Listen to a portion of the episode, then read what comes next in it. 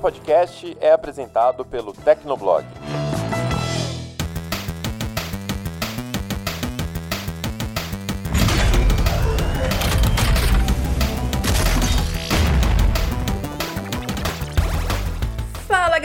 Começando mais um Hit Kill, podcast de games do Tecnoblog. Primeiramente eu gostaria de agradecer muito a todos que vêm acompanhando até aqui, que têm assinado, que têm escutado, que têm dado seu feedback, feito perguntas e tal. Muito feliz mesmo. E novamente estou aqui na companhia do Felipe Vinha. Fala galera, como é que vocês estão?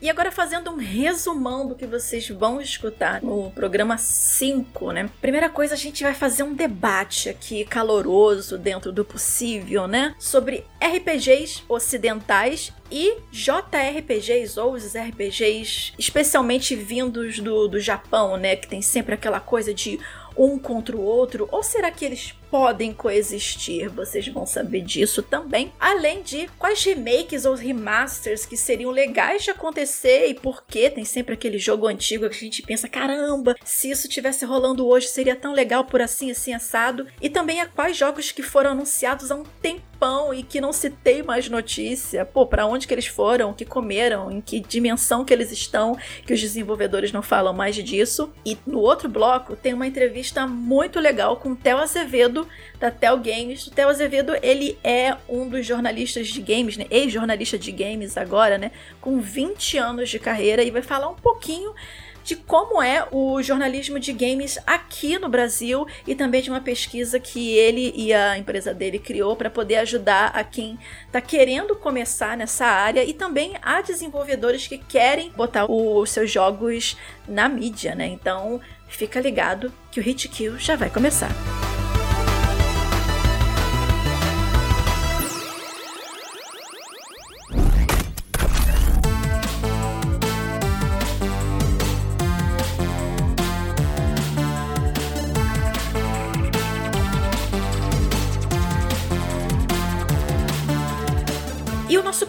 Primeiro debate, eu ia falar primeiro debate da noite, porque estamos gravando à noite, mas primeiro debate do horário que vocês estejam escutando esse podcast é sobre RPG. Mas não é só sobre RPG, né? É sempre aquela coisa do qual é mais interessante de jogar? Um RPG ocidental ou um RPG oriental, um RPG feito no Japão, JRPGs, né? Ambos têm um público cativo e tem gente que joga tudo, que joga os dois. Vinha, RPG ocidental ou JRPG, qual que é o melhor para você ou qual que você se identifica mais?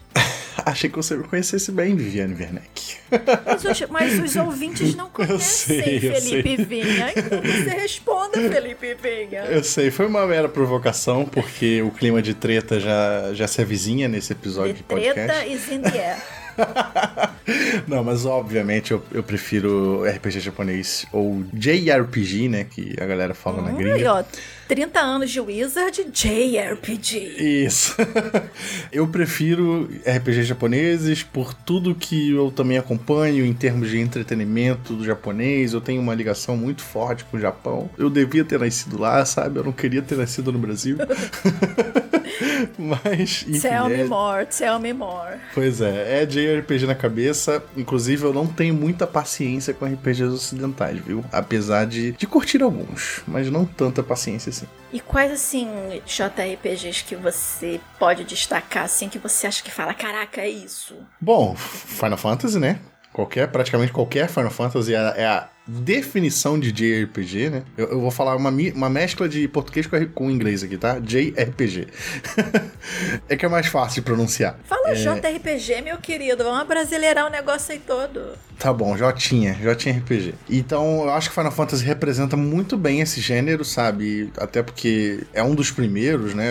Bem representante dessa classe, assim, né? Como ela é hoje. Final Fantasy já evoluiu bastante, mas muitos conceitos ainda perduram até hoje, né? Então a gente pode dizer que a série ainda mantém alguns aspectos das suas raízes. Mas eu acho que, em especial, Final Fantasy VII, né? Que é o meu favorito, inclusive. É um dos meus jogos favoritos, ao lado de Kingdom Hearts 2, que também é um de RPG, né? Ou JRPG, perdão. Não é exatamente um RPG no sentido clássico, mas é um RPG de ação, mas não deixa de ser. Inclusive tem personagens de Final Fantasy nele e etc, etc. Então acho que é isso, sim. Final Dentro Fantasy da me- principalmente, mas é claro que tem outros, outros exemplos, né? Dragon Quest, etc, etc. Perdão, eu até te interrompi, mas assim, dentro do, do gênero do JRPG, o que que na mecânica do jogo te atrai mais do que no jogo ocidental? No, jogo, no, no gameplay, o que que te atrai mais? Pois é, pois é, aí que tá. Não, não é gameplay, sabe? Não é questão de gameplay. Eu acho que os RPGs japoneses, eles, eles se garantem muito mais em termos de enredo e apresentação. E veja bem, eu não tô falando de gráficos, tá? Isso é um outro debate. Tô falando de apresentação visual, narrativa visual, como o design dos personagens, sabe? Estilizados na maioria das vezes, exagerados, etc. Eu acho que o RPG japonês ele se diferencia bastante dos ocidentais nesse sentido, e eu acho que é isso que me atrai principalmente, né? Histórias, histórias dramáticas, sabe? Histórias com muita carga emocional. É claro que a gente tem vários jogos ocidentais com tanto drama quanto, né? Principalmente agora tem aí o exemplo recente do The Last of Us 2. Mas é aquela coisa, eu acho que jogos japoneses em geral, não só os RPGs, já fazem isso há muitos anos, né? Muito antes do ocidente começar a fazer. E eu acho que fazem de uma forma que me agrada mais. Bom, então vamos lá agora. Ah, vamos lá. Lá vem o contra-ataque. Carregando a barra de especial da Vivi enquanto eu falava. Agora ela vai liberar o Hadouken. Então, meu querido, meu caro Felipe Vinha, as pessoas que já me acompanham há algum tempo sabem que eu amo RPG e que eu amo RPG ocidental, em detrimento do JRPG, que jogo também, mas em quantidade muito menor. Vou explicar por quê. Eu joguei por muito tempo D&D, Dungeons and Dragons, né, de mesa ali, tradicional e tal. Então assim, o meu primeiro grande contato com um RPG no mundo virtual que bebe assim da- das cachoeiras de D&D, que me encantou profundamente, eu passei muito tempo jogando, foi Neverwinter Nights. Na época em que a Bioware ainda podia brincar sozinha no parquinho sem pedir permissão pra EA, né? Então, assim, foi um RPG maravilhoso que eu joguei na época, extremamente denso, com uma história incrível, com vários desenrolares e tal. Eu não sei se vocês já jogaram. O Neverwinter Nights, ele, se você encontra eles pra comprar no GOG, o Good Old Games, né? GOG.com, que é um site que vende jogos retrôs também. Tem no Steam também, se Tem não me no engano. Steam, né? Saiu no Switch. Pelo menos no Switch eu lembro de ter saído. O resto eu tenho que mas pesquisar assim, aqui. ma- mas essa questão, isso não é jogo pra Switch. Neverwinter Nights é jogo de PC, entendeu? Nisso Ah, não, sou- peraí, peraí, eu tô confundindo. O Neverwinter Internet que você tá falando é o outro, eu tô confundindo, sabe qual? Com Icewind Dale, que é um jogo Ah. Não. também baseado em Dungeons and Dragons. Sim, sim. Mas eu tô falando Neverwinter Nights. Sim, Neverwinter praticamente- de fato só no. Acho que só no GOG mesmo e no Steam. Isso, isso. O Neverwinter Nights, ele é uma história maravilhosa. Ele tem várias expansões. Não são DLCs, são expansões tão grandes quanto o jogo principal. Vários personagens. Você monta a ficha dos seus personagens. E se você sair do seu alinhamento, digamos, ah, eu escolhi ser Lawful Good. É, jamais seria Lawful Good. Mas digamos, você decidiu ser um paladino Lawful Good. Uh, se você de repente sair matando a vila inteira, você vai tomar penalidade por isso. Porque você Essa saiu do seu sua- alinhamento. Essa sua reclamação do alinhamento diz muito sobre sua pessoa, Vivi. Pois é, então não. Eu nunca seria um paladino, de forma alguma. Então, por exemplo, você toma penalidades do jogo e são várias opções de diálogo. Eu até acho que hoje em dia um Neverwinter Nights não faria tanto sucesso, entre muitas aspas, porque o perfil do jogador mudou. Porque, como disse, é um jogo muito denso, tem muito diálogo, muitos desdobramentos, ele é extremamente baseado em narrativa, então a história é muito rica muito rica do Neverwinter Nights. Todo o lore do, do Neverwinter é legal. Tem até o MMO Neverwinter, que inclusive foi o único MMO que eu joguei por meses, por conta do lore. Então, o Neverwinter, o Neverwinter Nights, ele praticamente falou pra mim assim: caramba, tem um mundo de RPG maravilhoso, virtual também, não só de mesa. E assim, essa parte da temática da fantasia, em princípio, sempre me chamou muito a atenção nos RPGs ocidentais. Eu sei que também os JRPGs têm temática de fantasia, mas aí é uma coisa assim 100% pessoal minha. Eu não sou tão fã de animes assim. Eu acho às vezes os animes exagerados demais. Então assim, não não me atrai tanto isso. Eu adoro animes, não tanto quanto vinha, né?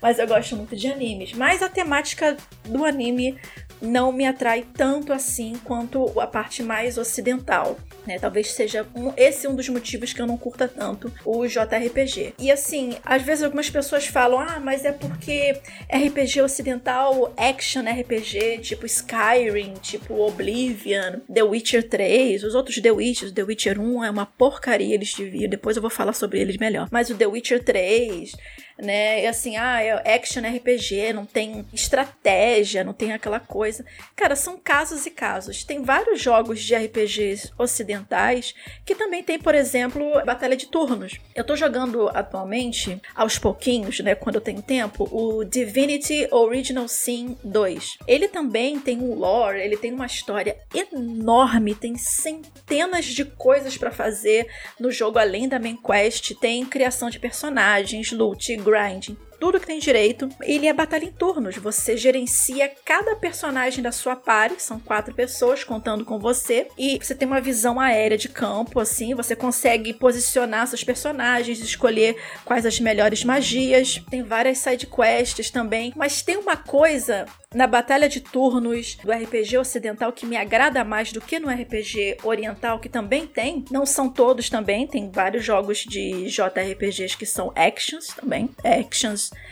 JRPGs, que é a questão de, tirando, obviamente, eu tô andando pelo mapinha lá do Divinity 2, tirando, obviamente, um inimigo descarado meu, tipo, o cara que me odeia, que vai me atacar assim que ele bater o olho em mim, tipo, eu posso passar normalmente por uma floresta sem precisar matar 500 zubates, ou perdão, 500 morcegos, 200 baratas e uns 5 cactos na minha, na minha frente para poder passar de um ponto para o outro. Cara, eu sofri sofri jogando Dragon Quest, eu não sei se foi o 10, que foi o último que eu parei para jogar, porque eu dava dois passos e vi um cacto me atacar. E aí eu tinha que parar para lutar contra o cacto. Ou se não, por exemplo, eu amo Pokémon, apesar de ser JRPG também. Mas, gente, uma das coisas que não falta na minha mochila é Repel, especialmente para andar nas caverninhas lá da vida, dependendo de onde eu for. Então, assim, essa questão de toda batalha ser muito fantasiosa, novamente, gente, isso é opinião minha, tá? Vocês podem adorar todas essas animações. Olha as críticas é... chegando de longe.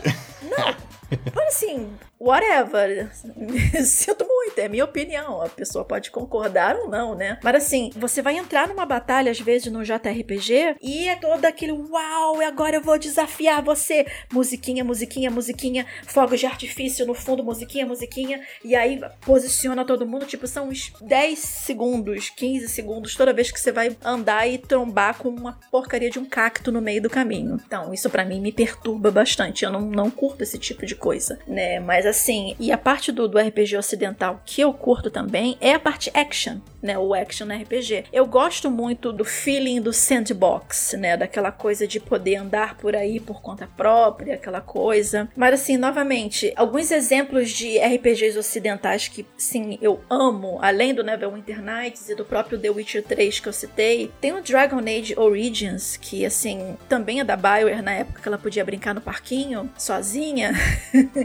que, assim, para mim é sensacional. O, o, primeiro, né? Os outros dois, o, o, Inquisition eu achei um pouco mais legal, o segundo eu achei sofrível, mas o Origins, ele é sensacional. E, e o interessante dele é que ele tem dois estilos de gameplay, né? Você pode jogar ele como um action RPG, sem pausas, né? O action que eu digo é porque ele é sem pausa, você chegou e trocação e trocação e vai. Ou você pode jogar ele pausando e analisando a situação melhor. Então ele te dá essa versatilidade também. E a cada vez que você, como ele é Origins, né? Cada personagem que você escolhia começar, ele tinha uma origem diferente. E o mundo reagia a você de uma forma diferente, de acordo com o seu personagem, né? Então, assim, eu gosto desse tipo de coisa. O primeiro Fable também, Fable 1, Lost Captures, nossa, como eu joguei isso. Na época, eu tenho ele na caixinha até hoje. Quatro CDs, quatro DVDs ou CDs, não me lembro. Isso nem existe mais. Caixinha eu de jogo de PC.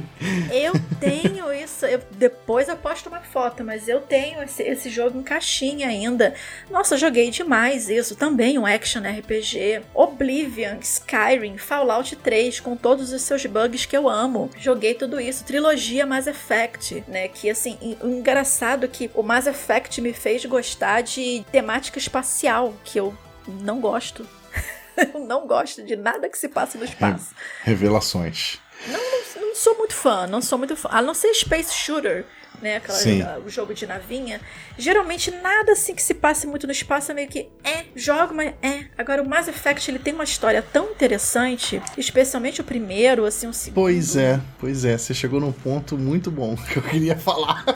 Então fale, meu querido, vai. Não, porque realmente o Mass Effect, a série Mass Effect, em especial o 2, que eu acho maravilhoso, para mim, eu acho que é um dos melhores RPGs ocidentais que eu joguei. Justamente por quê? Porque ele tem esse climão, sabe, cinematográfico, de história de filme, de, de narrativa, de foco na narrativa, foco no desenvolvimento dos personagens. Ele tem uma apresentação que me lembra muitos RPGs é, orientais. Então por isso que eu amei Mass Effect. Então, o, principalmente o 2. O, o 3 eu também gostei, apesar de várias críticas. O primeiro, para mim, é o mais fraco, porque, enfim, saiu numa época, né, que os games eram bem diferentes. Eu acho mas... que eles estavam ainda tentando acertar o tom no primeiro, né? Sim, com certeza, deram, com chegaram ao auge no segundo. Mas o 2 eu acho maravilhoso, eu acho incrível aquele jogo. Quando eu terminei, eu fiquei triste, assim, porque eu não queria Cara, terminar. pois é. Não, eu, eu não quero falar muito do Mass Effect 2, porque eu sei que o jogo dar spoiler de jogo de mais de 10 anos é complicado, né? Tipo, ah, um sim, spoiler. não, não, não vão evitar, mas, né? assim, né? Vão evitar. É bom evitar, mas assim, Mass Effect 2 é muito, muito maneiro. E assim, eu joguei com a Female Shepard. Vale lembrar que Female Shepard é a Shepard oficial. Sim, gente. A, a dublagem da Jennifer Hale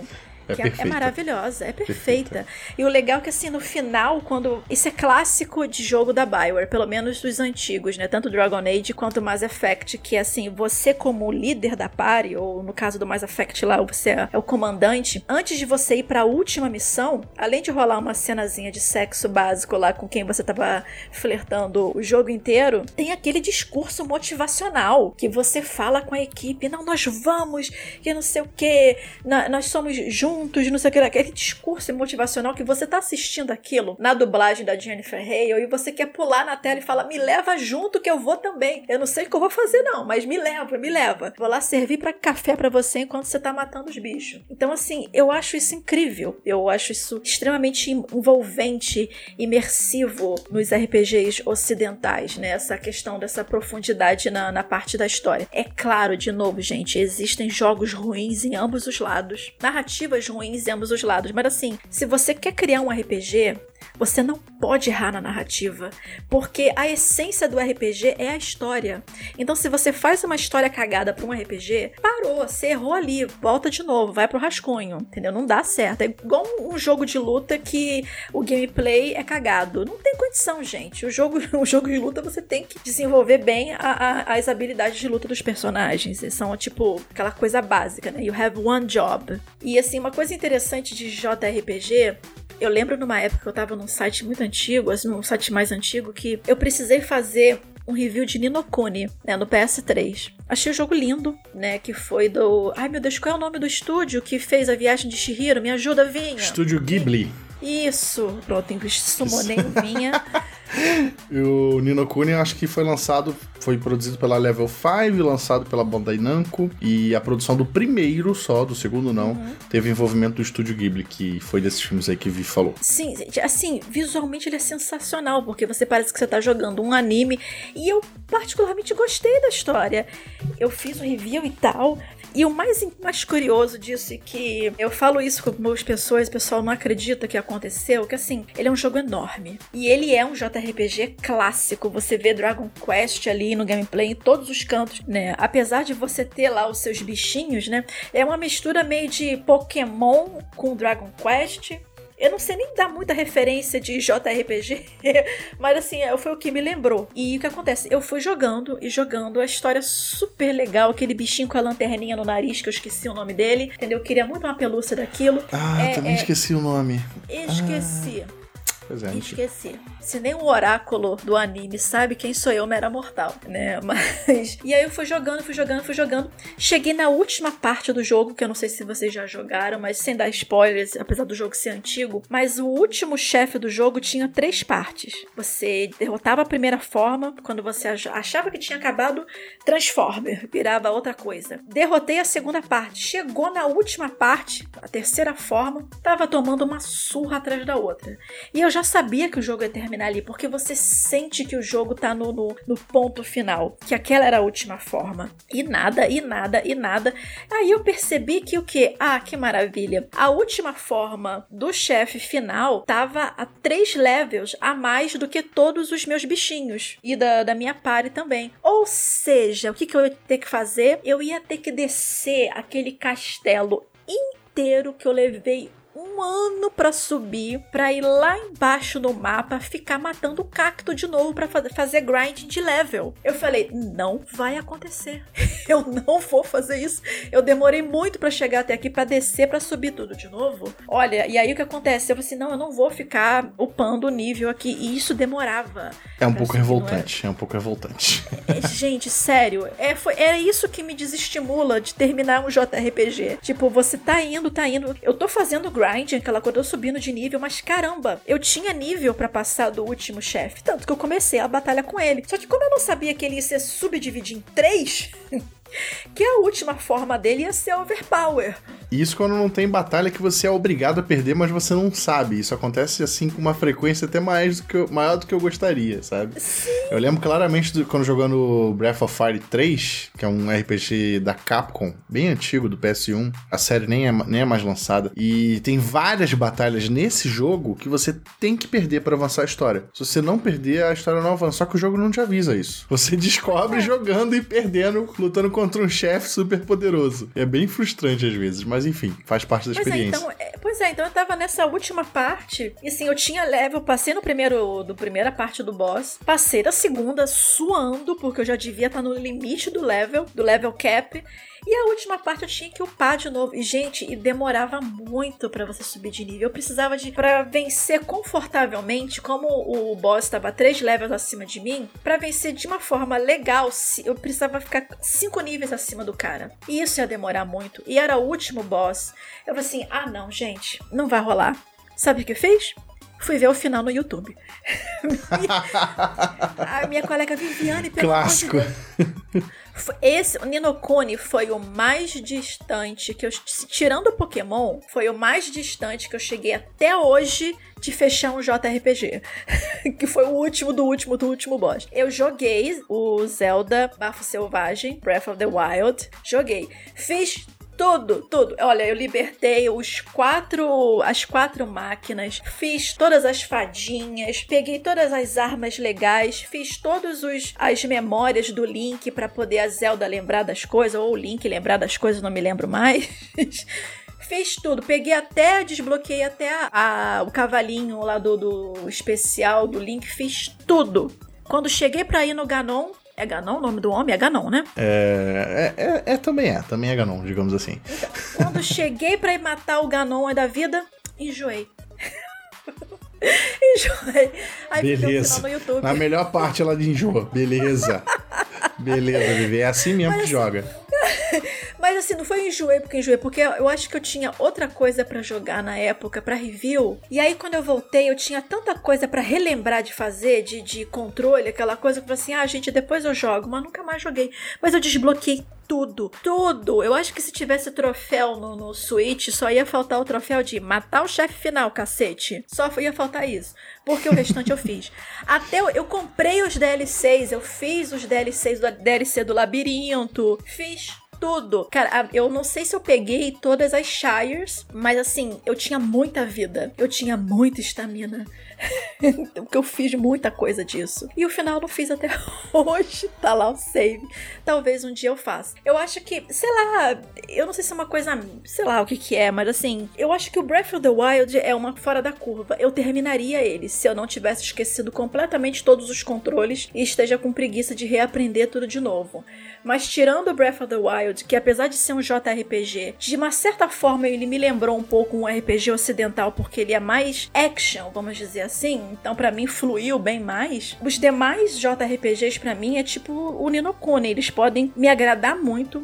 Eu vou começar ali no pique, mas assim, vai chegar numa hora que o grinding excessivo, e isso eu estou falando de uma pessoa que ama grinding, eu sou catadora oficial de lixinho de jogos, mas assim, chega uma hora que esse negócio de ficar upando level o tempo inteiro tira o meu foco da história, que às vezes era maneira, para ficar pensando em subir level. Então, assim, não que os RPGs ocidentais não tenham isso também, mas assim, é um pouco diferente, entendeu? Na minha cabeça. Então, assim, de uma forma pessoal, eu prefiro RPG ocidental, mas jogo JRPG também.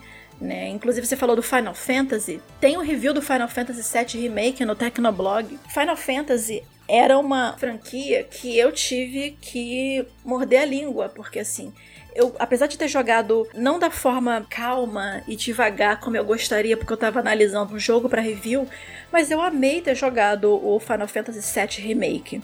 Gostei muito. Né? Então, assim, eu tô esperando muito sair a segunda parte, sabe-se lá Deus quando é que vai sair. Mas, assim, eu gostei bastante. Jogaria os outros Daqui Final a Fantasy? 10 anos sair as outras partes, com pois é. certeza. É. Jogaria, jogaria os primeiros Final Fantasies? Muito dificilmente. muito dificilmente.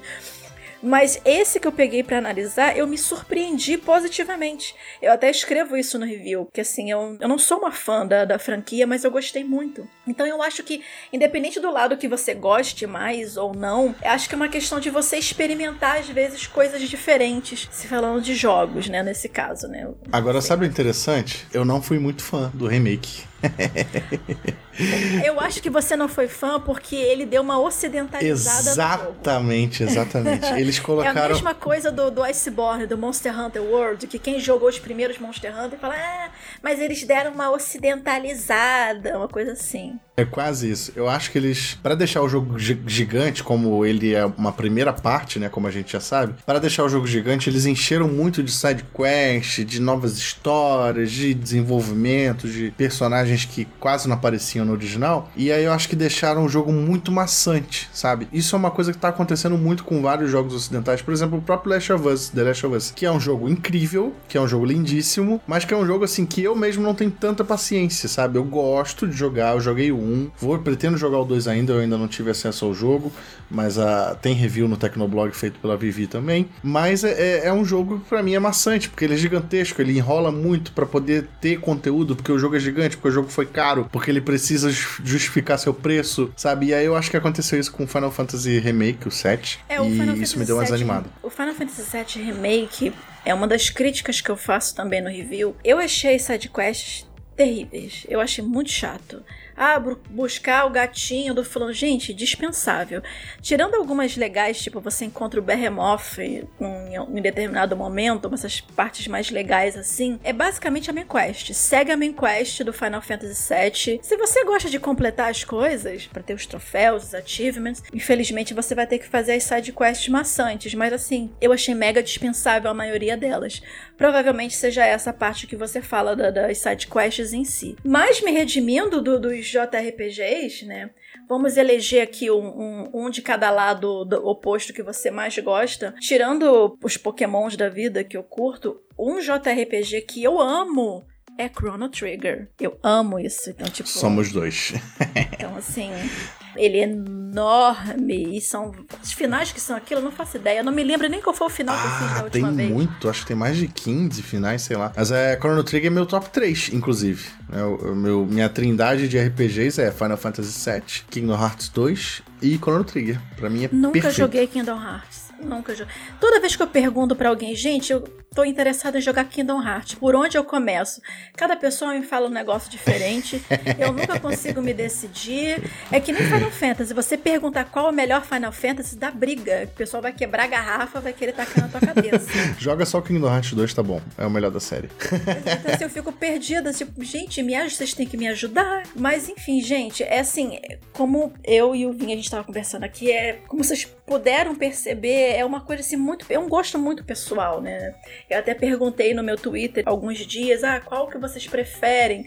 Então teve esse, um pessoal falando do JRPG, teve um pessoal falando de RPG ocidental. É uma coisa muito pessoal, realmente, cada um tem seus motivos, mas independente de qual lado que você gostar mais, se você já joga tudo, beleza. Mas de qual lado que você gosta mais, é sempre legal dar uma chance para alguma coisa diferente. Vai que você gosta. Eu, por exemplo, gostei de Final Fantasy VII. Nunca na minha vida que eu ia imaginar que eu ia gostar de um Final Fantasy. Então é tudo questão de você dar uma oportunidade, né? Tem coisas boas nos lugares assim que você menos espera.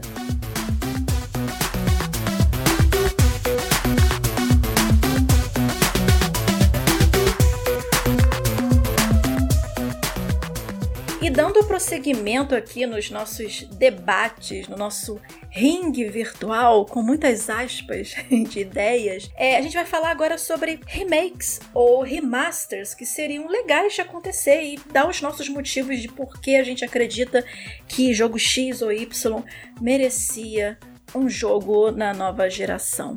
Vinha, toca o barco você primeiro, meu querido. Quais são as suas opiniões sobre isso? Olha, eu não sei qual jogo você vai escolher, mas o meu jogo escolhido para ter um remake barra remaster, remake de preferência, é o Chrono Trigger. Eu acho que é um jogo que merece muito, tanto pelo que ele representou na história da, da Square Enix, que na época era Squaresoft, tanto para a história do console onde ele saiu, que é o Super Nintendo, que foi um dos consoles, um dos principais consoles, né, da indústria, e até hoje é um, do, um jogo lembrado como um dos principais do console. É um RPG maravilhoso. Pra tu ver, até a Vivi, que é a da turma do RPG ocidental, até se rendeu. Eu. Se rendeu a Chrono Trigger, entendeu? E assim, para quem, pra quem não. de Chrono Trigger, lembra? É, Chrono Trigger. Mas depois Chrono de muito Trigger. tempo a gente aprendeu que é Chrono Trigger. Foi literalmente o primeiro RPG de, de videogame que eu joguei, sabe? Eletrônico. Então tem uma, eu tenho uma lembrança muito afetiva com esse jogo. E um breve resuminho aqui, para quem não conhece Chrono Trigger, é um, é um RPG RPG que tem o Crono, que é o personagem principal, e a turminha dele, um grupo de aventureiros lá. E tem, assim,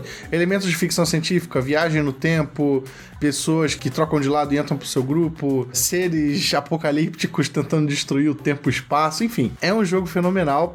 Tudo isso com traço do Akira Toriyama, que é o criador do Dragon Ball, todo mundo conhece Dragon Ball praticamente, né? E inclusive o Crono é a cara do Goku, só de cabelo vermelho. Sim. Não, você olha para pros personagens do Chrono Trigger, você vê Dragon Ball em todos os lugares. Sim, e, e, assim, então é tudo isso misturado com o traço do Akira Toriyama. Então, se você gosta de RPG, se você gosta de viagem no tempo, se você gosta do Akira Toriyama, Chrono Trigger é a sua pegada, sabe? Ele tem no, se eu não me engano, saiu no DS, saiu para celulares, tem no Super Nintendo Classic, aquele Super Nintendo pequenininho que lançou. Então tem como jogar hoje em dia. Se você nunca jogou, jogue. E eu espero que um dia a gente veja um remake completo aí, 3D, em 2D e HD, sei lá, de Chrono Trigger, porque merece vai dar demais. trabalho, hein? Ah, vai, dar, mas se fizeram Final Fantasy VII, dá pra fazer Chrono Trigger, com certeza. Ah, sim, vai dar trabalho. Do meu lado, assim, um jogo que eu acho que. Eu acho que merecia. Eu não sei se um remaster. Um, acho que um remake ficaria melhor com os gráficos mais mais atualizadas. Eu até citei a série The Witcher, mas cara, o The Witcher 1 ele é muito ruim o gameplay. E assim, ele é um gameplay muito truncado. As trocas de. Eu já ia falar trocas de postura, eu tô com os extensos né, na minha cabeça. Mas é quase isso, né? Quando você troca os poderes do medalhão do Geralt, você tem um estilo de batalha diferente, mais ágil, mais defensivo, mais ataque pesado. Então, essas trocas eram muito complicadas, as quests eram muito bagunçadas no, no, no journal. A história é legal, gente. Tanto que assim, se você pega para ler só a história, ou pelo próprio lore do jogo, ou pelos livros, né, que eles, apesar de não ser uma cópia fiel, mas é uma inspiração, é uma história bacana, só que com gameplay horrível. Se você pega o The Witcher 1 para jogar hoje, você vai sentir um baque tão grande em relação ao que é o The Witcher 3. O The Witcher 2, o Assassins of Kings, ele conseguiu dar um, um pulo de evolução em relação ao gameplay do primeiro jogo que é incrível. Podia rolar um remaster do The Witcher 2? Até podia, mas eu não acho tão necessário assim, porque assim, ele tá bem jogável hoje em dia. Ele envelheceu, ele envelheceu bem. Mas o The Witcher 1 tá sofrível para jogar, então o CD Projekt podia botar ele como um projetinho de lado assim para poder trabalhar depois do, de lançar o Cyberpunk? Podia, né, na minha opinião. Um outro jogo que eu acho que merecia um remake, mas eu acho que isso não vai rolar tão cedo, se é que vai rolar, especialmente porque tem um jogo novo dessa franquia que tá para sair, é o Vampire Bloodlines. Vampire Bloodlines, eu novamente amo D&D, só que no caso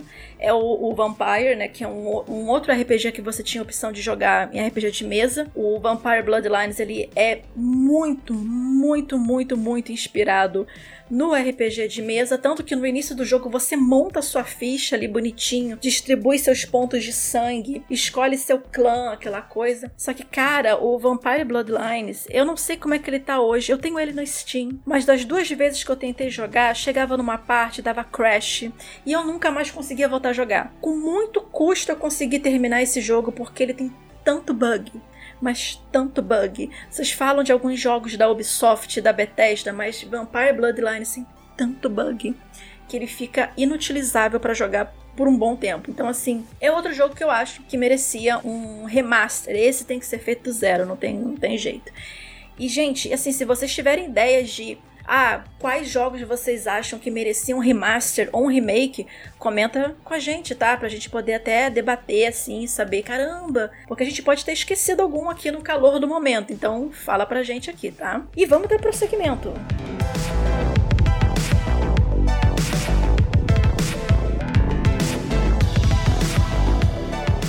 E não é só de remasters, remakes e de RPGs e JRPGs que vivemos aqui no Hitkill. Agora a gente vai falar um pouquinho sobre nossas expectativas também, né? Mas não expectativas da vida, de como vai ficar o mundo, sobre a alta do dólar. Essas coisas são importantes também, mas não, não é esse o momento para isso. É de quais os jogos que foram anunciados até um certo tempo, outros um pouco mais recentemente, mas que a gente não soube de mais nada, não teve mais nenhuma novidade assim relevante da gente poder ficar naquela, naquela coisa de caramba, vai sair em tantos meses, vai sair no ano que vem. Pô, meu Deus do céu, será que eles pararam o desenvolvimento desse jogo? Mas eu queria tanto. Vinha tem algum assim que você lembre que você queria muito que aparecesse mais novidades, só que por enquanto, é, nada? Sim, Mass Effect 4. Não, brincadeira. Esse eu acho que nem existe ainda. Meu bem, eles estão tentando é, é, é, dar um jeito no Anthem. Pois é. Um nem fale, nem fale em Anthem. Mas falando sério, sem brincadeira, eu, eu quero muito Metroid 4. Do Switch, do Nintendo Switch. Porque Metroid é uma saga que eu sempre gostei também. Eu tô muito nintendista nesse podcast, né? Mas é, é verdade. Né, gente? e eles anunciaram o Metroid 4. Eu acho que a Nintendo cometeu um erro muito grande grande que eles quase não cometem, que é anunciar coisas muito cedo. Eles costumam anunciar quando o negócio já tá mais redondinho. Mas eu acho que o Metroid 4 ele foi anunciado num cenário que eles tinham poucas novidades para mostrar, e aí acabaram pegando o Metroid, o Metroid 4 pra né, dar, um, dar um, um ânimo pros fãs, né? O Metroid Prime 4, tá? Que eu tô falando aqui, tá? E é isso, assim, ele foi anunciado, se eu não me engano, em 2017, a gente tá em 2020 e a gente só tem a logo do jogo. Só isso, é Metroid Prime e do lado o número 4. A gente não tem uma imagem da Samus, a gente não sabe nem se vai ter a Samus, a gente imagina que sim. Mas pode ser que ele surpreenda a gente, né? Mas nada foi falado ainda até hoje do, do, desse Metroid, a gente tá esperando. Eu acho que vai acabar vindo, né, no final da geração do Switch, se bobear, mas eu queria muito. Queria muito mais novidades, queria muito que já fosse lançado, mas nem, nem sempre queria poder. Olha, no meu caso, eu já vou falar logo de cara. Blizzard, Cadê Diablo 4? Eu quero Diablo 4. Até me confundi da 4. Eu quero Diablo 4. Pois é, né? Assim, tá, tá meio sumido anuncia, também. Pois é, anuncia, bota aquele trailer irado, irado da Lilith aparecendo. Cara, você pode ou não gostar dos jogos da Blizzard, mas eles sabem fazer uma apresentação. Eles sabem fazer aqueles vídeos como ninguém. Então, assim, eles te envolvem de uma forma. E eu amei aquela apresentação. Eu, eu sou uma fã da série Diablo. É a, a, franquia da Blizzard que eu mais amo. Eu jogo desde o primeiro. Inclusive, na época, algumas pessoas não gostaram muito do Diablo 3. Assim, ah, ele demorou um pouco para ganhar caldo, para encorpar, mas com a chegada da expansão Reapers of Souls e o, o Necromante, que veio depois, né, como personagem, como personagem que você podia selecionar para jogar, cara, ficou ótimo. O Diablo 3 não é o meu melhor, como que eu posso dizer, RPG nesse sentido. Eu ia falar Diablo Diablo-like, mas ele é um Diablo. Ele é o Diablo, né? né? Em relação a jogos parecidos com visão isométrica. Eu é, o roguelike, né? Roguelike, né, no caso. Isso, eu prefiro Path of Exile, o próprio Grim Dawn. Eu acho que eles incrementam mais do que o Diablo 3 em específico fez, né? Até porque chega uma época que as atualizações começam a ficar mesmas, é coisa de temporada, assim. Mas é uma questão de gosto. Mas eu gostei muito do Diablo 3 e do Reapers of Souls. E tô muito, muito, muito empolgada. Não deveria estar, porque geralmente eu me decepciono quando o meu hype vai muito lá em cima. Mas eu quero muito ver o Diablo 4. Caramba, Blizzard, bota pra jogo isso daí. Me dá uma data, me dá uma demo, qualquer coisa da vida. E esse ano não vai ter BlizzCon Né? Então realmente a gente acho que não vai ver Diablo 4 esse ano. Meu Deus do céu, mas me dá, sei lá, um sinal de vida, um sinal de fumaça. E um outro também, que é, olha só, da Nintendo, que não se ouviu mais falar, é Bayonetta 3. Cadê pois Bayonetta é, 3, Nintendo? Pois é, foi anunciado quase junto com o Metroid 4, eu acho. Sim, então, tipo, a gente tem a mesma coisa, a gente tem um teaser com um 3 na frente. E acabou. E só isso. E toda vez que aparece o um Nintendo Direct, eu fico naquela coisa. Eles vão falar alguma coisa de Bayonetta 3, vão falar, vão falar, e meh, nada. É um jogo bem estilo Devil May Cry. Ele é um, é um Devil May Cry, é um hack slash. É um Devil May Cry com a baioneta. Né? O primeiro eu achei bem legal. O segundo eu já joguei ele direto no Nintendo Switch, até porque ele só lançou no Switch, né? Ele nem existiria se não fosse a Nintendo. pra ser bem sincera. Exatamente. Né? E o 3 é exclusivo do Nintendo Switch. Não, o 2, na verdade, Caramba. ele lançou no, no, Wii U, né? Ah, gente, o Wii U a gente abstrai na vida, né? a gente esquece, que, que, esquece que existiu. Você, cara, você falou, falou que o, a Nintendo não erra, é quase que o Wii U. Não, ela não erra em alguns aspectos, em outros ela erra bastante. Mas quando erra também é aquela, aquele tropeção pois de cair é, na cara Pois é, chão, pois né? é. Mas assim, o Bayonetta 3 também é um jogo que eu tô bem na expectativa. Eu não acredito que eles vão, sei lá, reinventar a roda com o Bayonetta 3, porque é um hack slash, provavelmente eles vão botar alguns features novos, algumas coisas assim.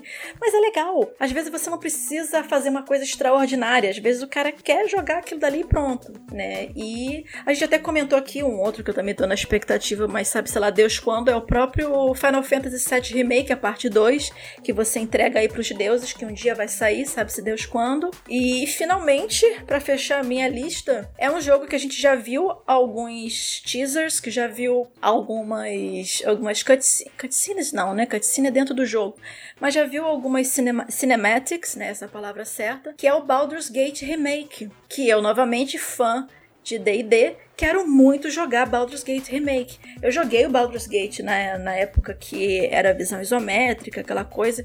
Eles até lançaram uma versão para mobile. Eu, eu, joguei um pouco ele no iPad, mas achei assim, uh, não deu aquele. Eu achei que tinha uma, ia ter alguma coisa muito diferente, mas não teve. Caramba, Baldur's Gate Remake. Vamos lá, precisamos fazer também.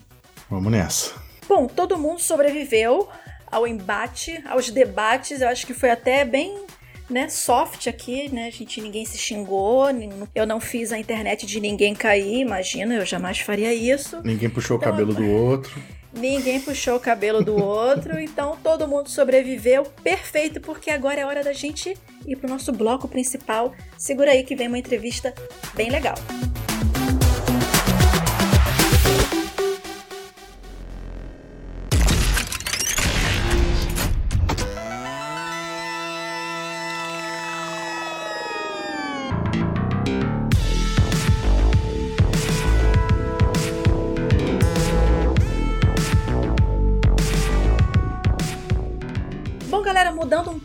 de assunto agora, né? Bom, todo mundo que joga tá hoje preocupado com a alta do dólar e se vai dar para comprar os consoles da nova geração logo de cara ou se vai dar para comprar algum jogo novo e por aí vai. Bom, brasileiro sempre sofreu para comprar videogame, vocês sabem muito bem, não é de hoje. Mesmo assim, olha só, mesmo com todos esses perrengues para jogar videogame, segundo alguns sites de, de pesquisa, né, que fazem análises de marketing de jogos e esportes, tipo o Newzoo, não sei se vocês conhecem, mas depois a gente pode até deixar o link. O Brasil, pasmem, tem atualmente quase 80 milhões de jogadores que geram faturamento anual de quase 2 bilhões de dólares. Olha só. Isso porque o dólar tá alto, imagina se estivesse barato. Gente, isso porque o dólar tá alto, né?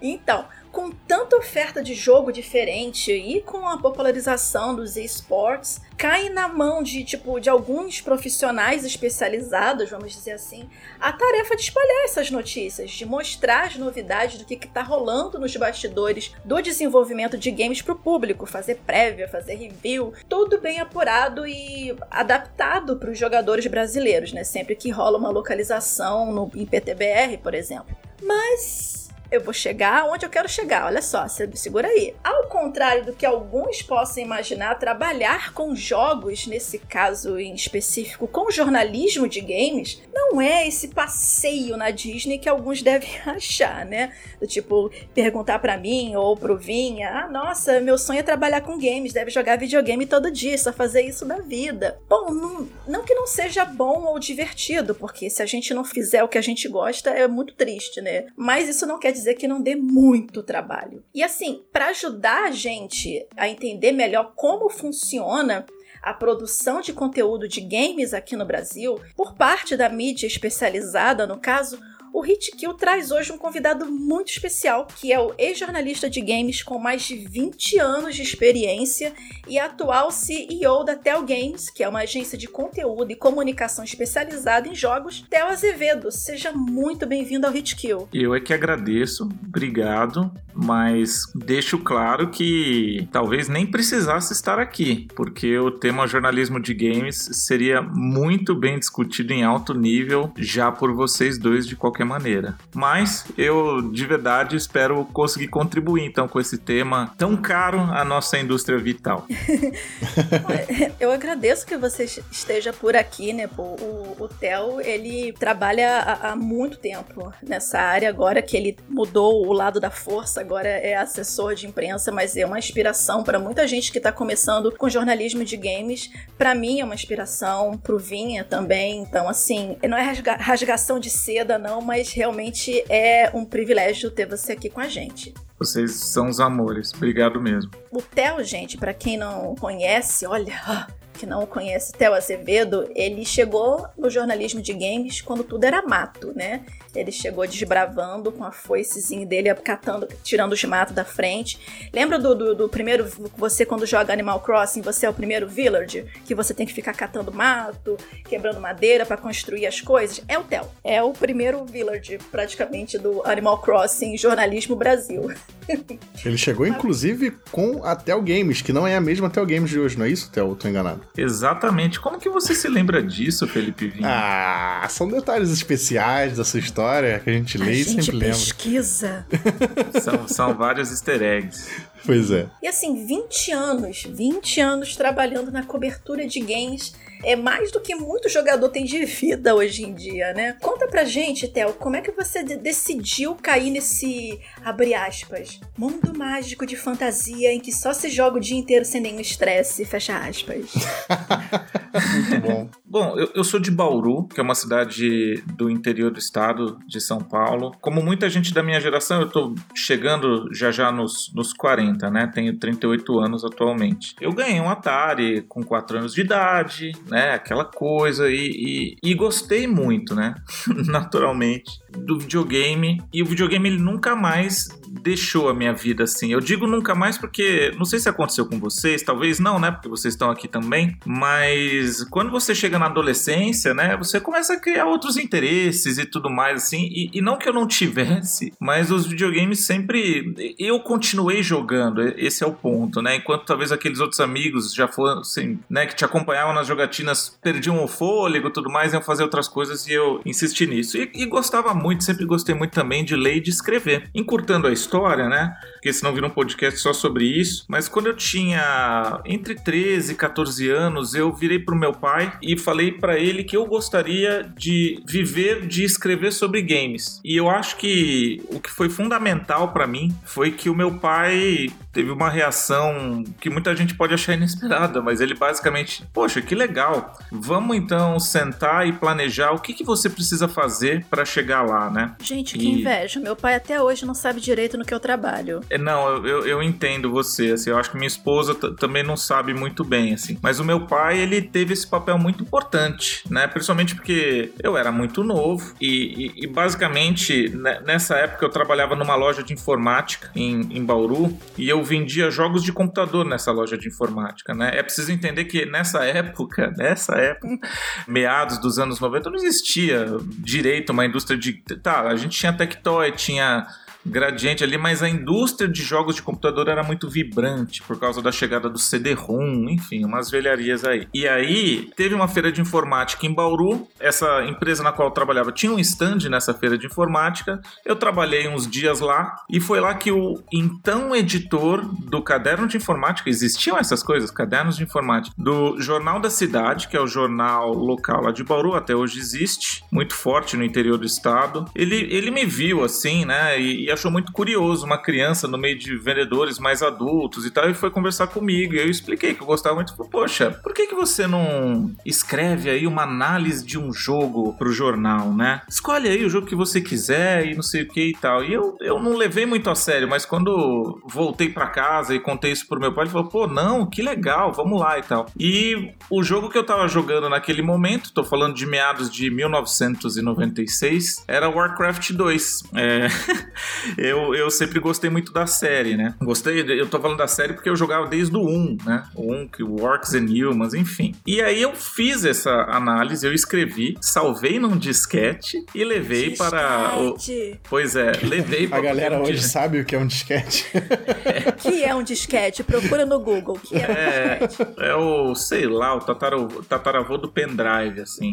E aí eu levei lá pro jornal, junto com a caixa, minha querida caixa do Warcraft 2, porque o jornal precisava da caixa para pegar as imagens. Né? De, novamente, estamos falando da era pré-internet, embora a internet não fosse demorar, né? Para se popularizar a partir dali. E aí o texto foi publicado, pô, eu achei o máximo. E o jornal gostou também, tanto que falou, pô, por que, que você não escolhe um por semana para fazer? E aí eu comecei a escrever uma resenha por semana. Eu pedi os jogos emprestados nas lojas de informática, até que meu pai falou assim: não, cara, vamos pegar exemplares dos seus jornais e vamos enviar para as principais distribuidoras de jogos do Brasil: Brasoft, Microsoft, Greenleaf, que eram as empresas na época que comercializavam jogos de PC. E ele falou: você vai ver, você vai receber os jogos de graça. Eu falei: ah, até parece, de verdade, assim, para mim aquilo era a maior bobagem que eu já tinha ouvido na vida, assim, receber jogos de graça. Mas, novamente, encurtando a história, as empresas começaram a me responder. Eu recebi uma carta que eu devo ter até hoje guardada por aí, da Rosa Reis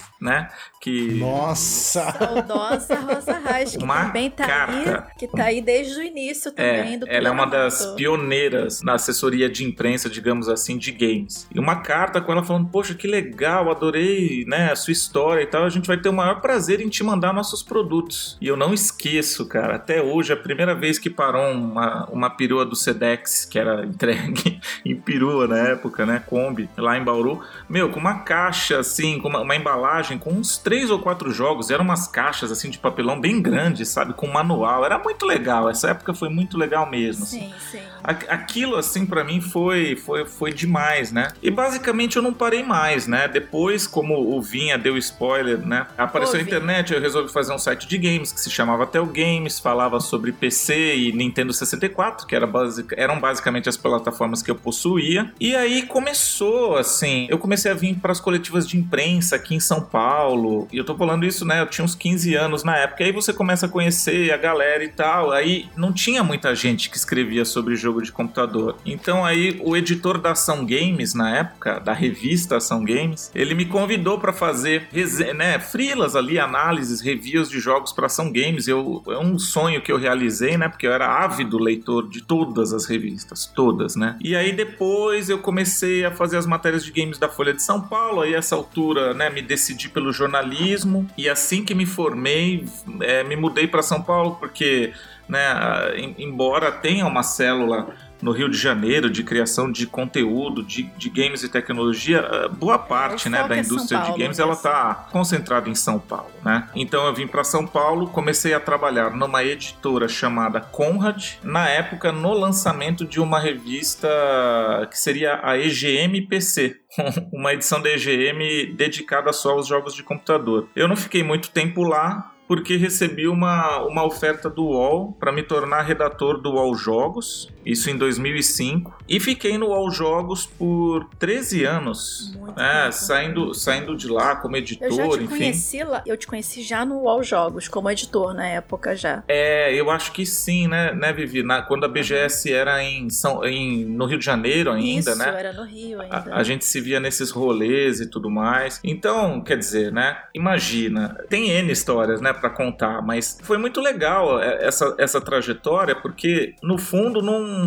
não ninguém sabia direito, né, como fazer as coisas. A gente ia meio quase como fórmula, um shooter né? on rail, entendeu? Você ia, cara, e desbravando assim. E eu lembro, né, quando eu vim aqui para São Paulo, né, mudei para capital, e aí eu, né, os meses que eu frequentei lá a redação da, da Conrad, cara, na minha frente sentava o Pablo Miyazawa, que é outro, né, enfim, é uma sumidade aí, não uhum digo nem só do jornalismo de games, acho que do jornalismo como um todo. Do meu lado, Fábio Santana, hoje, né, gerente de relações públicas da Capcom. É a santíssima trindade da, da, da época Matusalém dos jogos, do jornalismo de jogos aqui no Brasil. É o Theo, o Fabão, né, que é o Fábio Santana, e o Pablo Miyazawa, né? Então, assim, é a galera que chegou com a foice tirando o mato do chão pra galera que veio depois passar. É bem isso mesmo. E tinha ainda o Rodrigo Guerra na redação, Rodrigo Guerra que hoje está à frente da ESPN Games, né? E o menino que estava começando, um jovem garoto vindo do, do sul, Gustavo Petró, que também é, trilhou uma carreira incrível aí, né? Na área de jornalismo de games. Agora acho que ele não está atuando diretamente com isso, mas enfim, passou por N veículos, mais recentemente no IGN Brasil. Então foi muito legal, né? E depois trabalhar no UOL, o UOL foi incrível, porque o UOL foi um site, né? O UOL Jogos, muito pioneiro na área na área de games, assim, meio que começou com tudo isso, junto com outros como Outer Space e tudo mais, uhum. mas tinha o fórum, que era muito forte também, sim, sim. E, e foi no UOL que, que daí eu me firmei, porque a, a, essa altura a indústria de games brasileira já vivia uma outra fase, né, vieram os consoles e tudo que a gente vê hoje, mas a minha carreira no jornalismo de games, bem resumidinha mesmo, e ainda assim acho que eu falei um tempão, é, é, mais ou menos né? isso, assim. Cara, sensacional. E assim, quais são assim seus jogos preferidos assim de todos os tempos? Você falou que sempre gostou muito de Warcraft, mas assim, mas quais são além do Warcraft seus queridinhos até hoje? Meus queridinhos até hoje. Não que eu os jogue ainda, tá? Uhum. Mas jogos que eu não esqueço, que para mim são pura mágica, né? Aquela coisa que todo, todo mundo sabe, né? Quando pensa nos seus jogos favoritos. Warcraft 2, Joguei muito, muito, muito, muito mesmo. E é aquela coisa marcante, porque tinha uma trilha sonora incrível, né? Foi uma, uma evolução incrível em relação ao Warcraft 1 que eu já jogava. Uhum. E, enfim, Super Mario Bros 3, que é um, é um jogo de infância também muito marcante para mim. E o primeiro Half-Life, porque o, o, o primeiro Half-Life ele, ele foi realmente um divisor de águas. Assim. Tudo depois dele ficou muito velho né? Se fosse para nomear três, eu nomearia, nomearia esses três. Não que eu, eu sou um cara, por aquilo que pareça, muito pouco nostálgico, assim. Eu sou muito à prova de nostalgia, de, de jogar remakes, essas coisas e tal. Continuo dentro do possível, né? Do que a vida adulta com filhos e tal permite. Eu, eu jogo de tudo, assim. Mas os, os meus jogos mais marcantes, eu, eu se fosse para nomear três novamente, né? Seriam esses aí. E assim, o que, que você tem jogado hoje em dia? Você, você falou que tá, tá meio corrida a rotina, mas você tem jogado alguma coisa hoje em dia que você possa dizer? Tenho, tenho sim. Atualmente eu tô jogando o Ghost of Tsushima. Ah, Ghost of Tsushima. É. Falar é. Ghost of Tsushima. Gosha de tchutchuquinha. Eu já desisti de falar isso. Não, é meio, é meio, enfim. Desculpa ah. te interromper, Theo. Inclusive, ia te perguntar se você realmente tem tempo para jogar hoje em dia, ou empolgação, digamos assim, porque você falou a sua idade aí, 38, né? É um negócio que, tipo, é uma noção que a gente nem tem, porque a primeira vez que eu falei contigo lá atrás, eu tinha, sei lá, 20 e poucos anos. E você é, tipo, 3 anos mais velho que eu.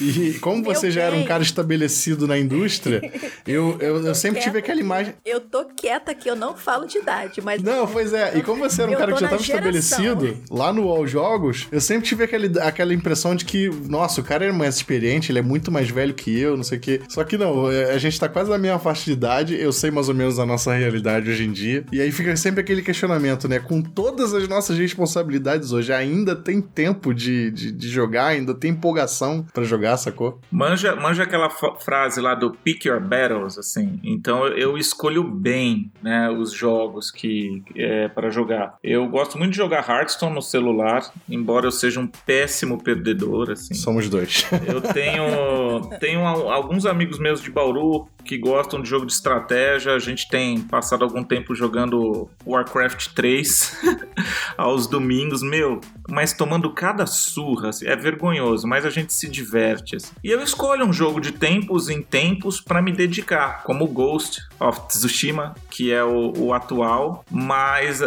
eu desenvolvo um, um, olhar cirúrgico, né? Eu, eu, tento, mesmo que não seja jogar a fundo, mas eu tento jogar um pouquinho das. Eu tenho Switch, então, pô, eu joguei um pouco de Animal Crossing, dentre outros jogos, tenho o Xbox também, então, por exemplo, agora eu tô, né, sondando ali o Grounded, mas aí realmente entra na, na questão do tempo mesmo, né? É, mas eu tento nunca perder o pé, assim, porque como a gente falou lá no início, né, a Vivi falou, realmente é uma, é uma ideia equivocada essa de que o jornalista ou a pessoa que trabalha com conteúdo de games joga o tempo inteiro, né?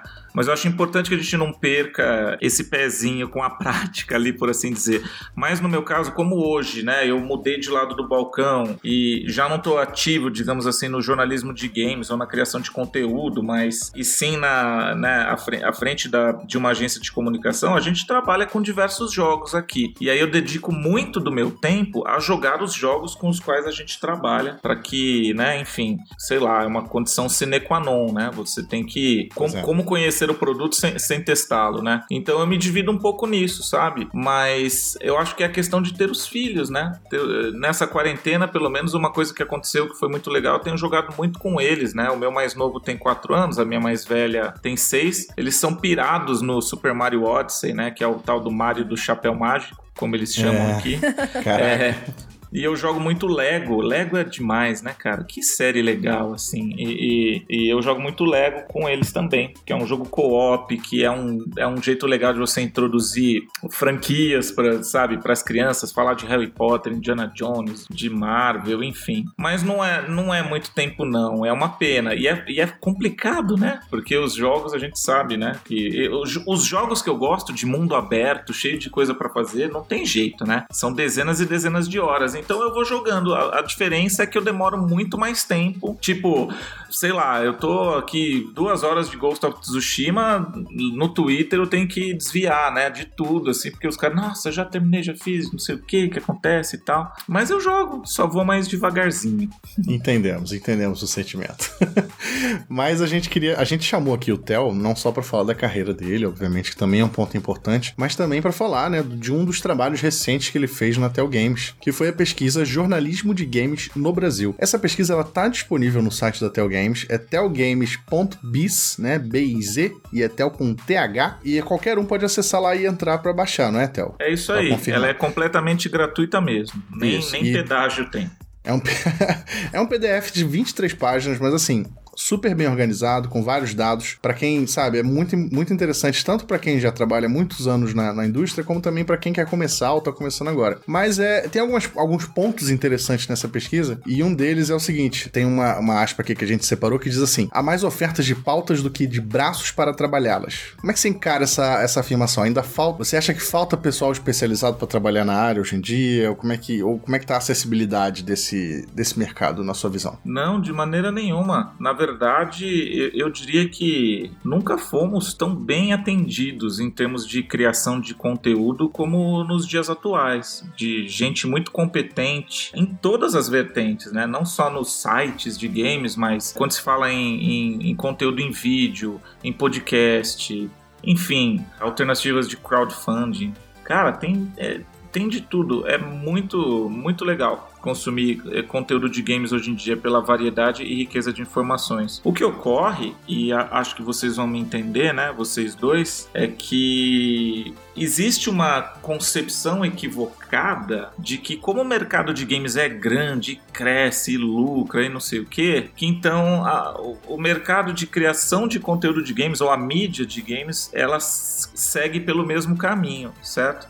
E na verdade a gente, a gente enfrenta um, uma crise né, do, do jornalismo que não é só de games, é o jornalismo como um todo, né? Exatamente. Né? E que, e que leva a uma realidade que às vezes faz com que a gente se depare com cenários de, de redações mais reduzidas, ao passo que, na outra ponta, nunca Nunca antes na história deste país e deste mundo houve tantos jogos sendo lançados o tempo inteiro, em todos os formatos, sabores, de graça. Então, assim, na verdade o que existe é muita notícia, muita notícia, né? Muita coisa acontecendo. E do outro lado, tem pouco braço para acomodar né, essa demanda. Então, então acho que é, é, muito nesse sentido essa afirmação, né? É, é menos sobre qualidade, imagina, nem, nem, toca nessa questão da, da qualidade, da especialização. Acho que isso tá, tá super tranquilo mas muito mais sobre como a gente, como o jogo vira um commodity, né? Então que é preciso ser muito esperto enquanto, né, empresas que querem ver seus, seus jogos falados, repercutidos pela mídia, para conseguir capturar a atenção da pessoa que está do outro lado. E na sua pesquisa também tem alguns pontos assim que falam de problemas e barreiras que a mídia de games enfrenta, né, hoje em dia, no passado também, mas principalmente hoje em dia. Mas assim, na sua visão, qual o principal desafio desafio, o maior desafio, os maiores principais hoje, para quem vive de produzir conteúdo de games no Brasil? Bom, são dois bem complicados, cada um à sua maneira. Acho que o primeiro desafio é conseguir, digamos assim, entrar nesse mercado. O segundo é se manter nele, né? E, enfim, porque o, o, desafio de entrar no mercado é porque não existe uma fórmula, um caminho definido, né? Se me perguntarem, Theo, como você começou? Até contei minha história aqui. Mas se a gente fosse contar a história do, do Felipe Vinha, seria uma provavelmente diferente da minha. Da Vivi Werneck seria outra. E se você sair perguntando às pessoas, né, você vai ouvir diferentes histórias. Porque é isso, não tem assim, não é que nem não, você se forma em, em odontologia e você ou monta seu consultório ou vai dar plantão em hospital. Não tem esse caminho, né? Quando se trata do mercado de games e acredito eu, especialmente o de conteúdo de games. Uma vez que você consiga fazer parte disso, como jornalista, criador de conteúdo ou, ou carreiras afins, mas principalmente ali no, no jornalismo mesmo, é se manter, né? Porque, enfim, a profissão de jornalista ela tem desafios muito característicos, como a questão de plano de carreira e por aí vai, né? E novamente, como eu falei um pouco lá atrás, é um mercado que hoje enfrenta assim um cenário complicado mercado, de, de, maneira geral, pelo menos se a gente comparar com, com o de anos atrás. Basta ver que os caras mais rodados, né, como eu me incluo, a gente, para usar um termo que eu, eu não gosto muito, mas é, porque ele é muito esgotado, assim, mas a, a gente tem que se reinventar, né? Então o Theo Azevedo, jornalista lá de trás, um dos pioneiros e tal, hoje, enfim, eu tenho uma agência de comunicação especializada no mercado de games. O Fabão, que é uma sumidade desse jornalismo também, ele também migrou para a área de relações públicas, né, à, frente da Capcom. E aí você vai pegando outras histórias. Tem a Renata Honorato, que é tá lá na Riot e também é do, do meu tempo, digamos assim, de, enfim, você vai vendo isso, né? Como que a gente acaba tendo que se virar. Por outro lado, eu acho ótimo que a gente saiu um pouco do caminho para que aparecessem novos talentos e, e, e, tudo mais. Mas são casos que ilustram esses, esses dois desafios, né? Que é, novamente, né? Conseguir entrar nesse mercado e o outro é se manter no médio e longo prazo. O Vim e eu que a gente é teimoso e continua nessa. Não, mas eu ia até perguntar, será que é esse o nosso destino um dia se tornar PR de, de jogos no Brasil? Tão, tão bons quanto tão bons quanto os que foram citados, inclusive, tanto o Theo quanto o Fabão quanto a Renata. Eu conheço todos esses, cara, e todos são incríveis Sim, também. Então, se, se um dia eu me tornar metade do que, do que essas pessoas são, pra mim tá bom. Não, mas você sabe, viu, Vinha, que eu tava até pensando sobre isso outro dia. Tem, hoje em dia, é, a gente tem outras áreas correlatas, né, a- de, de criação de conteúdo que conversam muito e permitem essas, essas migrações, né, pro lado, como é, gerenciamento de comunidade, a parte de social media também. Eu acho Sim. que tudo que envolva contar histórias, engajar o público, é uma possível alternativa, né? Não. Junto, claro, com, com RP e, e outras coisas, né? Ah, eu acho que é natural. Eu, eu também já trabalhei com assessoria de imprensa, não, não de games, mas era de tecnologia, inclusive, um assunto bem próximo. E eu acredito assim, enquanto você está comunicando, né, enquanto você está fazendo o seu trabalho de comunicação, que, que pelo menos é a minha área de expertise, minha formação, etc., tava de boa, sabe? O lance é você continuar conseguindo uma área de atuação que seja aquela que, que você se presta a fazer, né? Que seja correlacionado, alguma coisa do tipo. E de fato, na parte de games, tem muita oferta, assim, não só de jornalismo de redação, a pessoa pode ser, sei lá,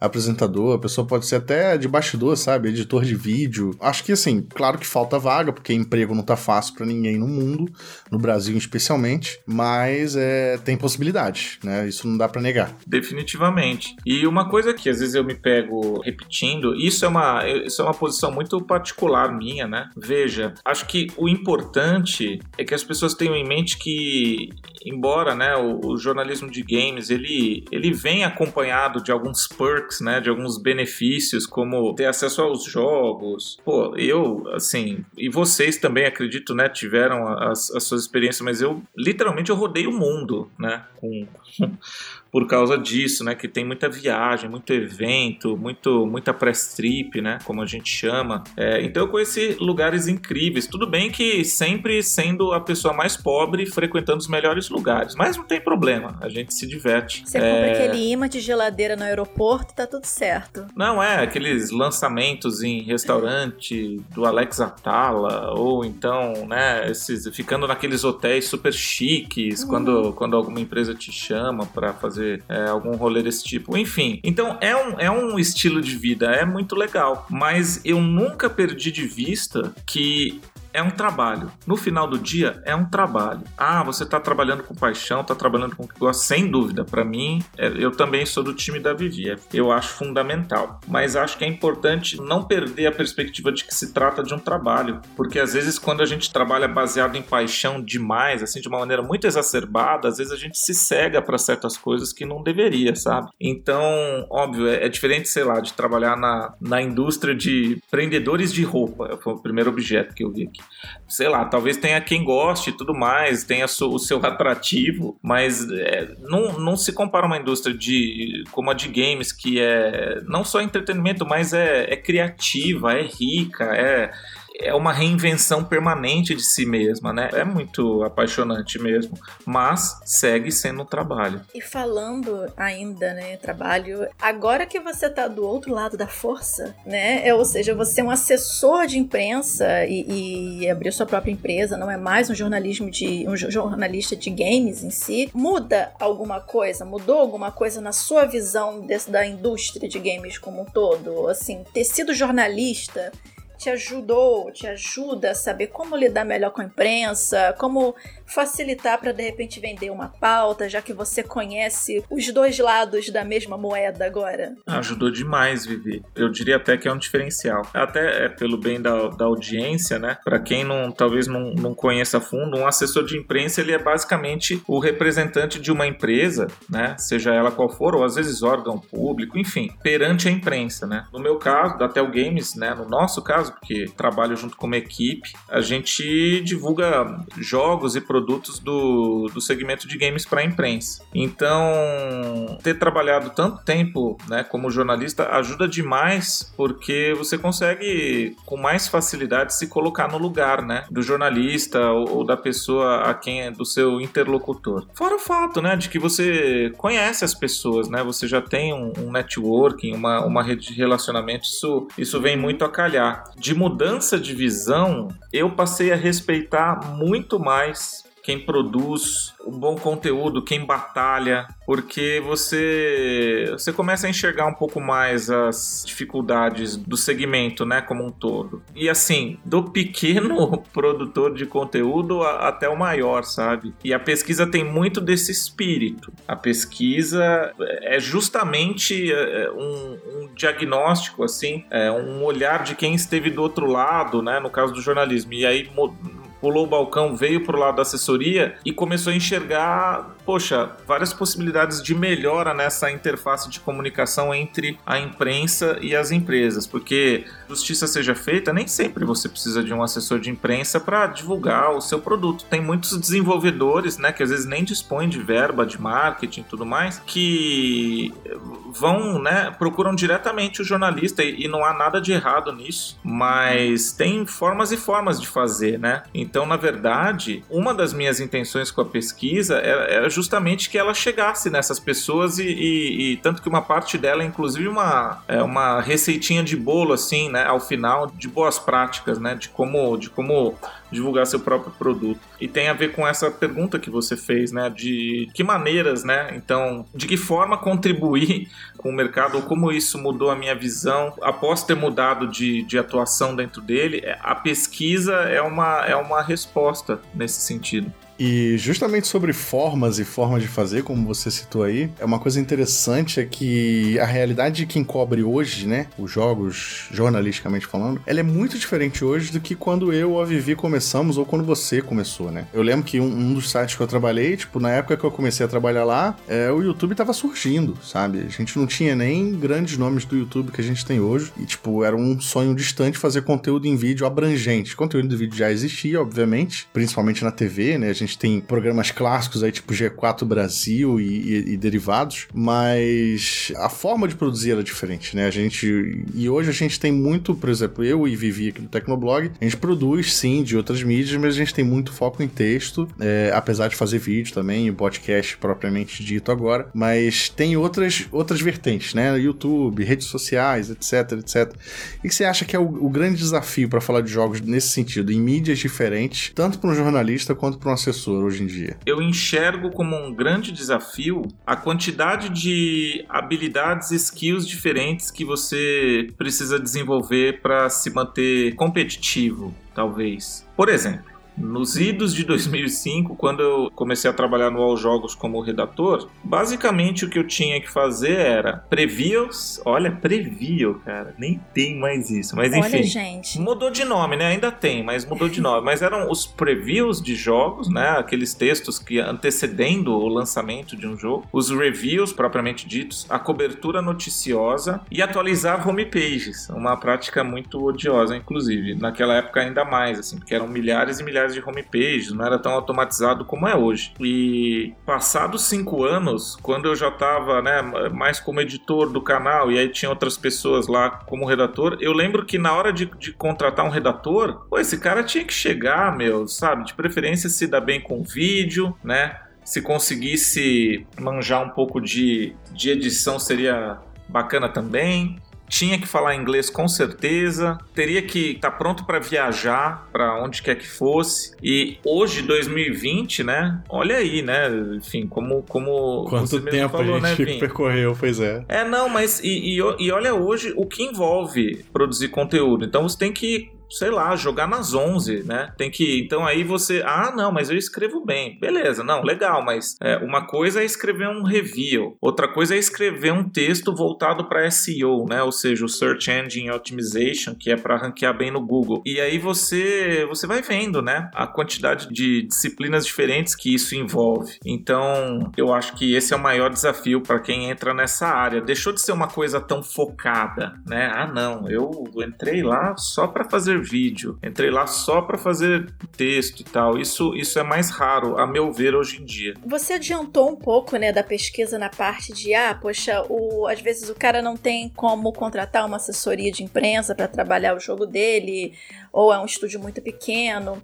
E você mencionou que tem algumas dicas né, no, no, na pesquisa sobre como você vender o seu jogo. Então, justamente falando um pouquinho mais disso, Quais dicas que você daria para algum developer que esteja ouvindo o Hitkill para fazer o game dele virar notícia? Algumas dicas básicas, vamos dizer assim. A primeira dica delas, pesquisar na internet. É, eu tô falando pesquisar na internet porque, obviamente, a gente não vai conseguir cobrir todo esse assunto aqui, uhum. mas a internet ela tem um, um, material bastante farto, assim, do tipo: sou um game developer é, independente e preciso promover meu jogo. O que fazer, né? Então, porque tem uma série de ferramentas técnicas e tudo mais, talvez disponíveis só em inglês, né? Esperando que o inglês não seja um problema problema nesse caso e que podem vir muito a calhar para um desenvolvedor. Mas eu diria que, sobretudo, é necessário dedicar tempo, porque, por exemplo, onde você gostaria de ver o seu jogo publicado? Ah, eu gostaria de ver o meu jogo publicado, sei lá, no Tecnoblog. Certo, mas eles produzem esse tipo de conteúdo que você está oferecendo? Caso sim, quem é a pessoa lá dentro que, né, dentro, no caso do Tecnoblog, que poderia ter mais empatia com o seu produto? E aí você precisa ajustar o seu pitch, né, ou seja, a sua, o, o seu discurso, seja ele né, por e-mail ou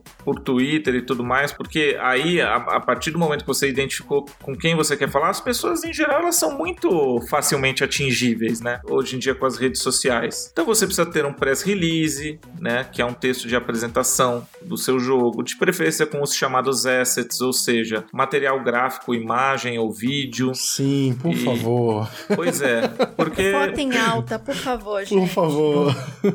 Basta, de novo, é uma, às vezes é até um exercício de empatia. Imagina assim, poxa, você se sentiria atraído a, por ler um artigo sobre um jogo que, que não tem nenhuma, nenhum material gráfico sobre ele, né? Dificilmente. Então isso é muito importante. E, né, dentre outras dicas, porque de novo é, é um assunto amplo, mas é, é um ajuste de pitch mesmo, né? De como você vai convencer, porque como foi tópico aí já da nossa conversa, o jornalista invariavelmente está lidando com uma carga muito maior de informações do que aquela que ele ou ela é capaz de transformar em qualquer coisa que seja, né? Um artigo e tal. Então, a rotina do jornalista, vocês podem falar melhor do que eu, né? É, basicamente, ela é, é um descartar, assim, porque você vai tirando de lado para focar naquilo que, que é mais interessante. Então, se você for um desenvolvedor brasileiro e, e, tentar chegar no Felipe Vinho ou na Vivi Werneck dizendo, pô, cara, eu sou brasileiro, me dá uma força aí, provavelmente não vai funcionar, né? Porque hoje em dia tem N jogos brasileiros. Então o seu discurso, o seu pitch, ele precisa ser mais forte do que isso, né? Precisa... O jogo precisa ser interessante, ele precisa minimamente estar, é. tá, digamos, num alfa ou num beta, porque é também uma, uma até é, acrescentando, Theo, é interessante você dar algum tipo de amostra para a pessoa do como que tá funcionando, se possível. O discurso do ah, é estúdio brasileiro, é jogo brasileiro, cara, felizmente, apesar dos pesares e dos problemas, tem muita gente legal produzindo jogos por aqui. E tem muito, muitos jogos indies sendo produzidos pelo mundo inteiro inteiro. Então, por que, que eu preciso olhar o seu jogo independente e não o outro? Só porque você é do Brasil?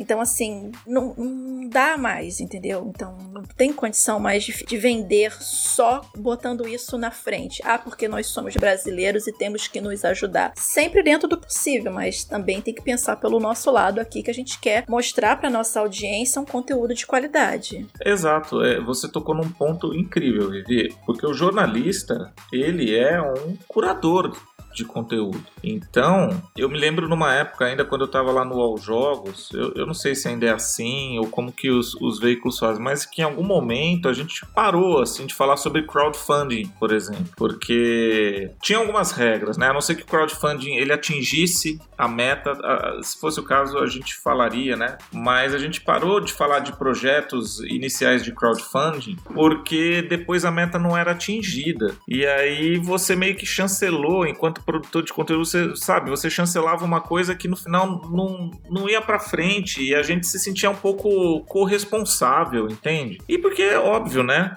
É, o próprio jornalista ele tá sentado ali na cadeira dele, provavelmente com as próprias entregas que precisam ser feitas. Então são pode ser uma dada quantidade de artigos ou tem uma, uma meta inicial de audiência. Então, por exemplo, se você tem um jogo que é muito legal, mas ele é um match tree assim, sabe, colorido, talvez talvez aquele site de games hardcore não, enfim, não, não se sinta interessado, né, por aquele... Então precisa ter esse tipo de, de curadoria. Dá trabalho, dá trabalho, precisa conhecer, né, os veículos e tudo mais, mas é possível, é possível. Acho que um, um caso muito legal do ano passado, se não me engano, é o Árida, que é um jogo de uma desenvolvedora que fica lá na Bahia e ele é basicamente um jogo sobre eh, o sertão nordestino, mexe com assuntos como a fome, é um jogo de sobrevivência, né? Só que ambientado no sertão nordestino. Poxa, o Árida, ele, né, ele ganhou muita cobertura até espontânea da mídia, porque era uma proposta original e o jogo, o jogo tem um visual bacana, tinha esse material. Então, é esse tipo de, de discurso discurso e de abordagem que é preciso buscar para chegar na imprensa. Antes da gente terminar, eu queria fazer duas perguntinhas muito rápidas aqui. Uma delas talvez seja meio polêmica, né? a primeira delas. Polêmicas, é, polêmica, polêmica. A primeira delas envolve a, ah, mais ou menos a relação do, do jornalista, não necessariamente do jornalista, mas do produtor de conteúdo de games e da assessoria ou da empresa que trabalha com o jogo em específico. Por que eu tô perguntando isso? Como o Theo falou aí no início, ele teve teve essa relação profissional aí com a Rosa Reis, com a assessoria da Rosa Reis, que ele recebia jogos, mas isso, isso por muito tempo não foi comum entre veículos de comunicação, sites de games, etc. Muito pelo contrário, era uma raridade, né? O Theo pode me, me, me corroborar aí na afirmação. Mas eu lembro até de certa vez, se eu não me engano, Pablo Miazal, ele tinha um site pessoal, um blog pessoal, que ele relatava bastidores da indústria de games. Isso há muitos anos, tá? Muito antes da IGN, muito antes de escrever para Rolling Stone, inclusive. E nesse site, nesse blog pessoal, ele relatava coisas, né, que aconteciam na indústria de games no Brasil. Eu lembro claramente, certa vez, dele falando justamente isso, porque a Blizzard teve um ano, quando a Blizzard chegou no Brasil, é, se eu não me engano, no ano seguinte, ela chamou um grupo de jornalistas para ir pra BlizzCon com tudo pago. Foi uma grande viagem com muitas pessoas. E, e, o Pablo afirmava isso no texto, né? Que era uma coisa, assim, quase surreal de acontecer, porque era extremamente raro, não era comum. E tava acontecendo, né? Daquela forma. E aí todo mundo que foi se sentiu enormemente honrado, etc, etc. E hoje não, né? Hoje a gente tem é quase uma regra, né? De quando um jogo grande sai, ele é liberado às vezes com antecedência para vários veículos, vários youtubers e etc, etc. Mas sempre acaba gente de fora, né? Sempre acaba gente que não, não, não entra nessas listas, sempre acaba gente que não recebe os jogos, sempre acaba gente que não, não é convidado para as viagens. E eu sei disso porque eu já passei muito por isso também. Olha o rancor, olha o rancor. Não, não é rancor, é porque foi uma experiência de vida que eu tive. E aí eu queria que o Theo, que o Theo desse essa visão dele, porque, como assessor, alguém que tá trabalhando hoje na indústria de comunicação de games, seja youtuber, seja blogueiro, seja redator de um site que tá começando agora, porque pode ter gente que está começando agora e, e, e, às vezes não sabe lidar com isso, sabe? E que está ouvindo a gente, que se interessou pela pesquisa do Theo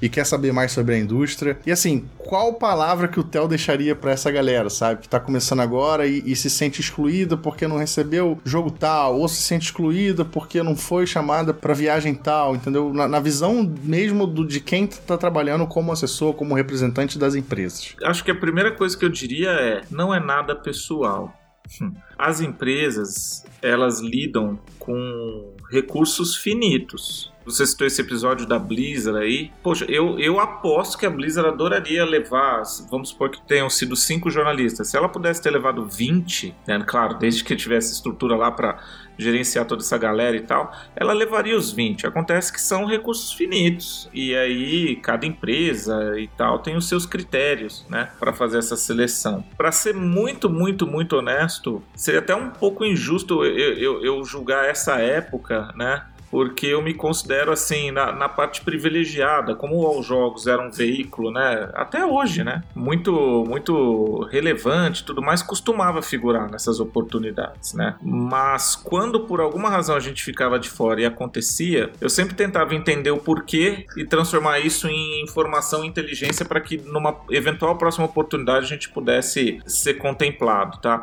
E eu não falo só de viagem, não. Às vezes era o acesso mesmo a um jogo de antemão e coisas coisas assim. E eu acho que aos sites que estão começando, eu não sei se eu chamaria isso de dica, mas talvez uma, uma palavra assim de, de suporte seria entender que realmente existe uma trajetória, né? É preciso criar conteúdo bacana e saber mostrar isso, né? Fazer um bom trabalho que por incrível que pareça, né, é de RP, né? É, junto às empresas do segmento para mostrar, olha, a gente existe, estamos aqui, ó, não somos não somos tão grandes ainda, mas queremos ser, porque essa é a nossa meta. Tá aqui as coisas bacanas que a gente está criando e tudo mais. Por quê? Porque tem muito conteúdo que é possível produzir sem que você exatamente receba cópia de review de determinado jogo, sabe? Então são etapas mesmo. E eu diria, é, Vinha, que é, nesse sentido os tempos hoje eles são mais generosos, porque uns bons anos atrás a distribuição digital ela não era tão amplamente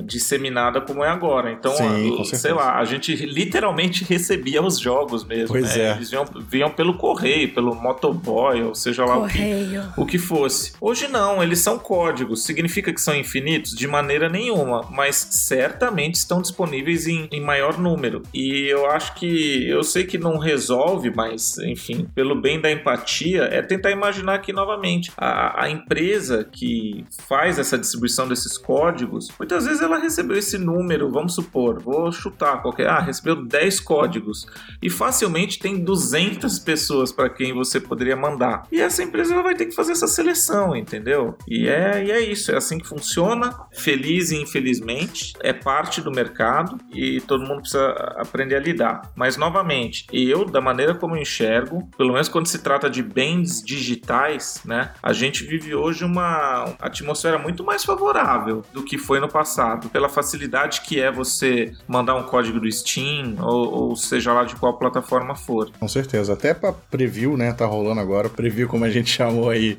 anteriormente, tá rolando de fazer online também. Enfim, uma série de coisas. Sim, sim que hoje em dia com certeza é muito melhor do que antigamente. E a outra pergunta que eu queria fazer não é nem uma pergunta assim, mais mais propriamente dita, mas era mais para saber, assim, poucos detalhes dos bastidores dessa pesquisa. Novamente, voltando à pesquisa que a Tel Games fez que é o jornalismo de games no Brasil, que tá lá no site deles disponível de graça. Fala pra galera, assim, como é que você chegou a isso e como você enxergou essa necessidade e como você fez essa pesquisa também. Tem alguns fatores, né, que me inspiraram a, a empreender essa pesquisa. Acho que o primeiro deles, mais importante, o mercado de games, né, ele me deu basicamente tudo o que eu tenho.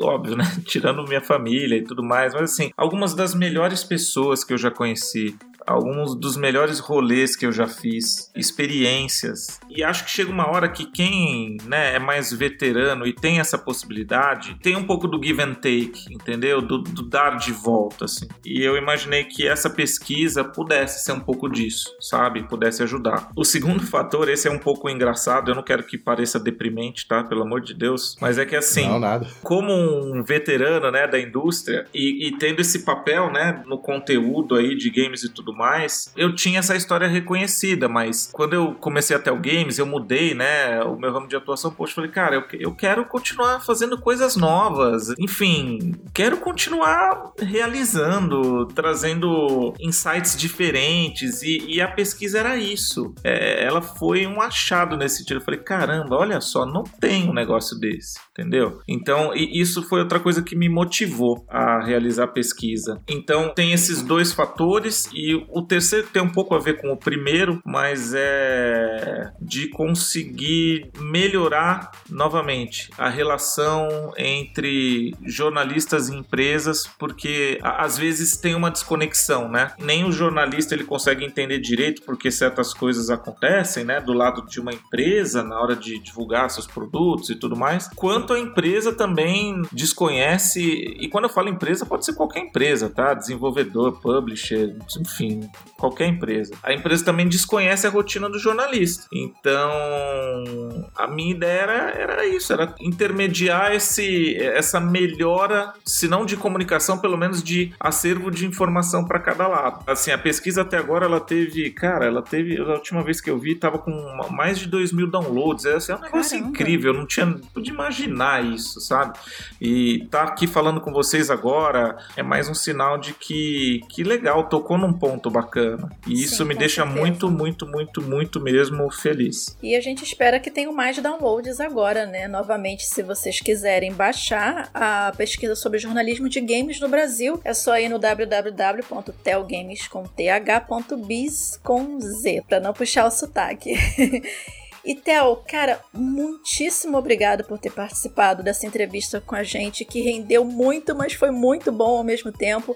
Eu espero que quem esteja ouvindo também consiga ter uma visão assim um pouco melhor sobre como é trabalhar com games do lado dos jornalistas de games e tal, né? E que algumas dicas que o próprio Theo disse, né? Tipo, não tem uma, uma receita de bolo bonitinha de como começar. Cada um segue mais ou menos o seu caminho, então, mas assim, o negócio é você começar escrevendo ou produzir seu conteúdo web ou gravar seu podcast, é você botar seu produto na vitrine, que na verdade o produto em si é o conteúdo que você está produzindo e a partir daí você vai conseguir o- o- os seus contatos, vai conseguir fazer um, um network com empresas para conseguir algumas para fazer análises e tal e possivelmente parcerias. É muito trabalho de formiguinha e botar a cara a tapa mesmo. Então, mais uma vez, Tel, muito obrigada por participar aqui do Hit Kill e sucesso ainda mais para você. Obrigado É vocês. Vocês são demais. Eu fiquei muito feliz e, e grato mesmo por poder estar aqui. Que isso.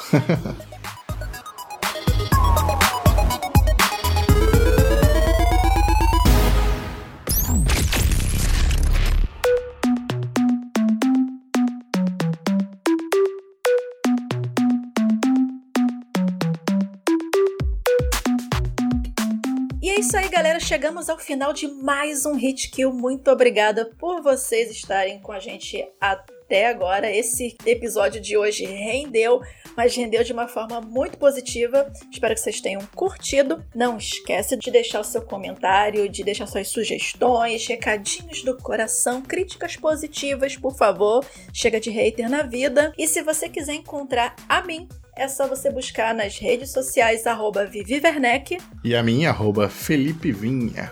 E é isso, gente. Até o próximo Hit Kill. Valeu, galera.